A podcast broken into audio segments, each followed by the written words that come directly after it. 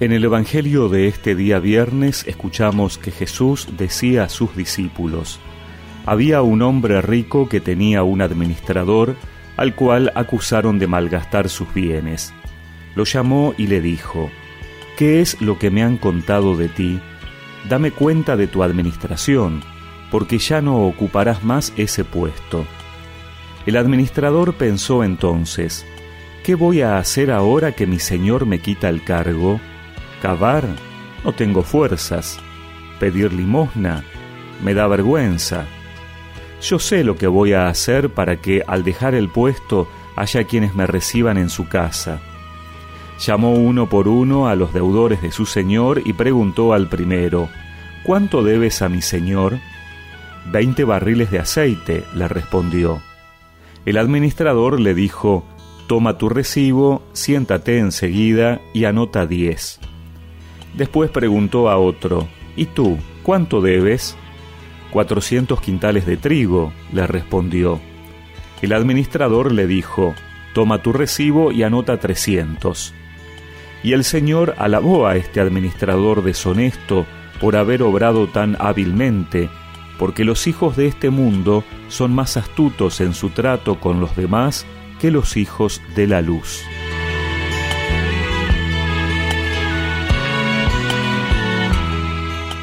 Toda la parábola que hemos escuchado gira en torno a esa idea de gerencia.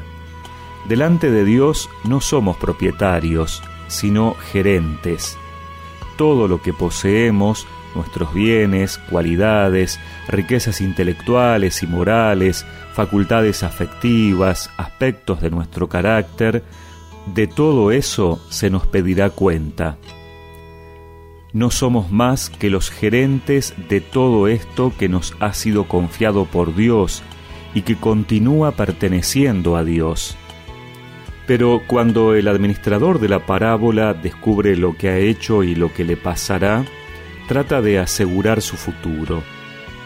Podríamos preguntarnos si también nosotros tenemos esta preocupación, que evidentemente hay que referirla al futuro más allá de esta vida.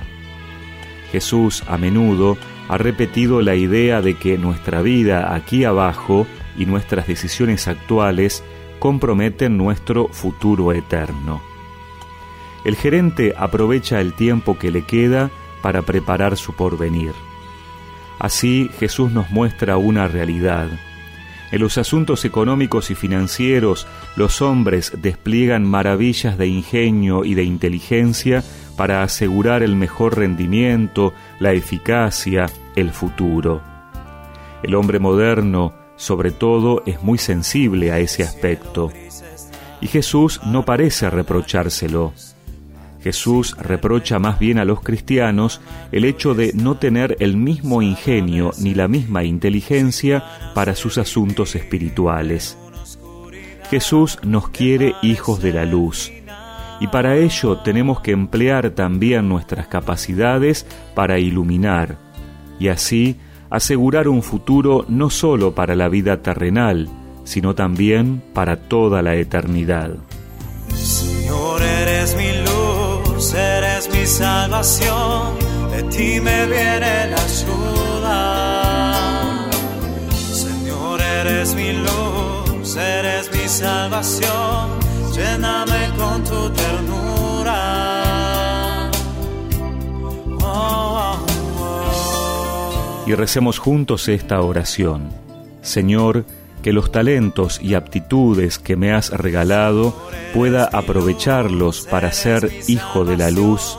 Amén. Y que la bendición de Dios Todopoderoso, del Padre, del Hijo y del Espíritu Santo los acompañe siempre.